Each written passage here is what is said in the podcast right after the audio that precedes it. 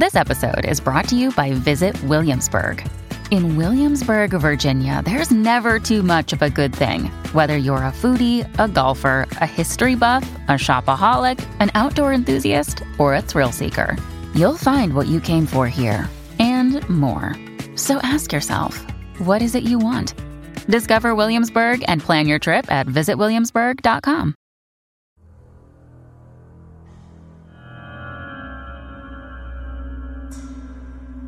嗨，你好，欢迎来到今天的奇闻事件部，我是主播莫大人。骇人听闻的冤案，一百五十人被抓，二十人惨死。从此该地怪事频发。欧美大陆关于恐怖古屋闹鬼的传闻一直层出不穷。今天我们就来说说这个话题，说一说位于美国著名的达克罗萨庄园。传说这里。住满了幽灵。达克罗萨庄园的传说起源于塞勒姆的女巫小镇。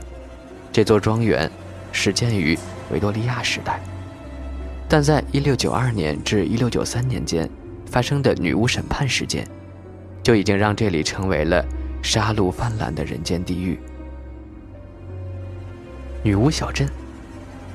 当时女巫事件震动了整个州，自此开始。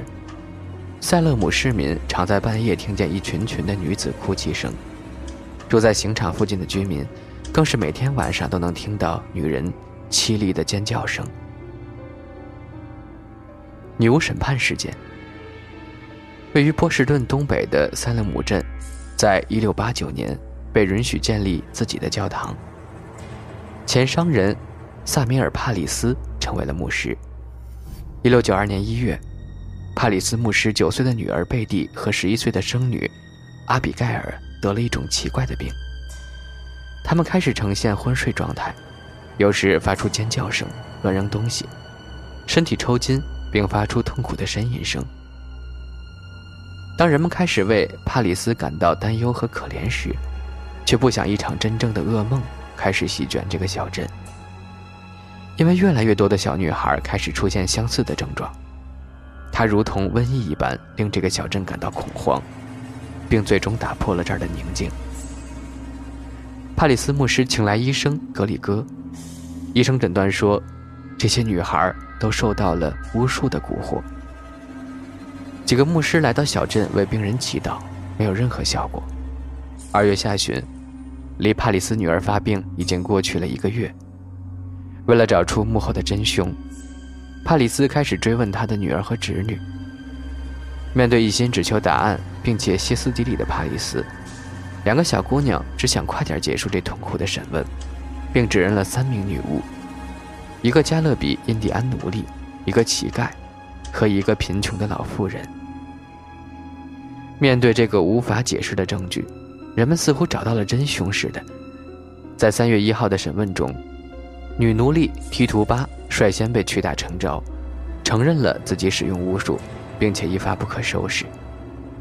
因为还有其他无法解释的小姑娘受到了巫术的迫害，所以纷至沓来的镇民们纷纷要求这三名被受虐成招的女巫供出同伙，并相信女巫一定是有组织、有预谋的邪恶势力。审讯延续到了五月，面对愤怒的人群，事件开始不断升温。人们为求自保，开始互相指控。只要被冠上了女巫之名，似乎就已经成为了必死的罪孽。而对于法官来说，他们的职责并不是来公平地审判一个人是否有罪，而是宣判她就是女巫。这阵像野火一样的浪潮一直烧到了十月份，共有二百人被指控与女巫有关，一百五十人被关入了监狱等待判决，便有十九个人被处以绞刑。一个人被石头堆给压死了。一六九二年十月八日，在二十人死于塞勒姆猎捕巫师行动后，托马斯·布莱特写了一封信，批评巫师审判。这封信极大地影响了州长菲普斯，他命令灵异和不可见的证据将不再允许在审判中被采信。一六九二年十月二十九日。州长菲普斯解散了高级刑事法庭。一九六三年一月，最后一场审判巫术的案件结束。一六九三年五月，菲普斯大赦所有在押的巫术嫌疑犯，并终止所有的审判。达克罗萨庄园的建立因为塞勒姆女巫事件，当地人都把这片区域称为“幽灵徘徊之地”。之后就很少有人敢冒险进入当年处死女巫的暗域森林一带。也有传说认为那个地方最初是从塞勒姆逃出来的人们所占领，久而久之，暗域森林就变成了黑魔法从事者的避风港。商人埃德蒙。达克罗萨很喜欢暗域森林不受外人打扰的环境，于是便雇人在那儿为他年轻的新娘迪拉洛萨建造了达克罗萨庄园。这座三层高、拥有四十间房子的维多利亚式庄园，是在1889年动工，三年之后建筑完成的。然而施工期间，这里就发生了一些邪乎的事件。在建造这个房子的时候，负责绳子吊运石头砌墙的两个水泥工人，在吊运石头的时候，粗绳突然折断，两名工人一命呜呼。在此之后的四十年，惨案一发不可收拾，厄运之神似乎选中了达克罗萨庄园，相继发生的死亡灾祸让这个曾经奢华的庄园门庭凋零。在一九四一年，达克罗萨庄园最后的血脉。达蒙·达克罗萨和他的妻子伊丽莎白，以及他们的女儿贝拉多娜，在一天夜里人间蒸发了。从此，这个庄园就渐渐地被人遗忘废弃了。曾经华丽无比的达克罗萨庄园，历经风吹雨打，年久失修，变得死气沉沉。直到有人声称目击到可怕的幽灵，在荒废的庄园周围四处游荡。接下来的故事呢，由沉默来跟大家分享。打那以后，就不断有关于达克罗萨庄园的谣言四处传播，无数的人目击到庄园有不明原因的火光，还有一些怪异的声音由房子里传出来，也有人看到两个穿着黑衣的幽灵出现在幽暗的庄园大门口和大堂附近。众人都相信，他们就是受诅咒的达克罗萨一家。传言，当大钟的指针指向午夜十二点时，达克罗萨的灵魂就会出现。一九六一年十一月二十七号的晚上，当地的商人汤普森·西奥多和他的妻子车祸身亡，他们的车撞在庄园前面的一棵大树上。意外中唯一幸存的是他们六岁大的儿子西奥多 ·J.R。他告诉警察。当时，父亲是为了避让一名身穿黑衣服的女人而急扭方向盘，车子失控，从而导致事故的发生。那名女子当时正站在通向庄园大门的路中心上。一九六二年三月十三日，当地的议员查理德·富兰克林被发现吊死在公寓里，因为现场没找到遗书，按惯例规条，执行此案为自杀处理。还有一种说法是。警方当时在富兰克林的尸体上，其实发现了一封遗书，不过当中的真相后来被强行掩盖了。据说那封遗书上面有富兰克林的字迹，写着“原谅我”。另一种传言是，有人曾见到“罪人”一词被刻在富兰克林的前额上。据报道，该庄园前后发生了十多件奇怪的死亡事件。在一九六七年，一篇标题为《达克罗萨的诅咒》。刊登在《幽灵避风港》杂志上。据说人们从达门·达克罗萨的书房发现他的一封信，信中声称他的祖先钻研黑魔法，并且以他们从中学到的诅咒术去诅咒受害者们。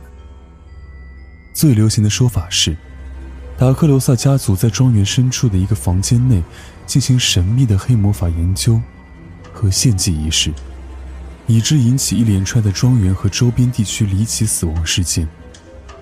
在《幽灵避风港》杂志登出那篇文章几个月之后，著名的灵学家桑德拉·法拉第开始着手调查达克罗萨庄园。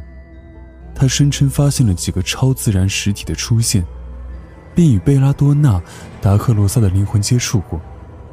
贝拉多纳·达克罗萨告诉桑德拉，他和他的家人都是被谋杀的，而且他们的尸体还被砌在达克罗萨庄园的墙里面。然而后来经人们彻底的搜查，并没有发现任何有关人体残肢的线索。超自然现象调查组的组员说，他们在庄园里曾听到过一段音乐，这段曲子令人感到非常不安，可他们找不出这段音乐是从哪里传出来的。还有几个成员说，他们闻到了一股薰衣草的香味。他们同时在庄园里面的时候，被一种无法解释的悲伤笼罩着，感觉很不舒服。由于法拉第的助手穆尔帕海拉。被出现在主楼梯的黑衣幽灵吓到，精神上受到重创，他不得不终止在庄园的调查。莫尔称，当时他正在上楼梯，突然看见一个令人心寒的物体出现，并且穿过他，他被吓了一大跳。当他转过身去，看见一个身穿黑衣的男子，他戴着一顶维多利亚时期的大礼帽和外套，那男子摘掉他的帽子。露出两个没有眼珠的眼眶。穆尔被此遭遇吓得手足无措，并拒绝再回到那所房子里去。虽然摄影师们给这所庄园拍摄的胶卷有很多，但至今没有一张相片能冲洗出来。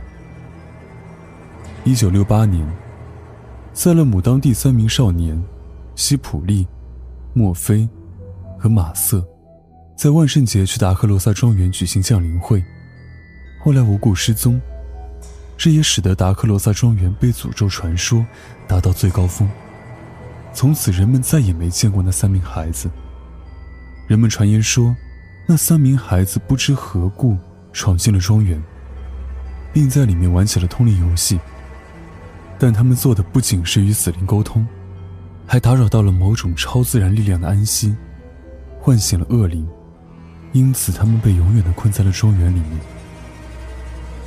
一九七一年的万圣节深夜，达克罗萨庄园发生了莫名其妙的大火。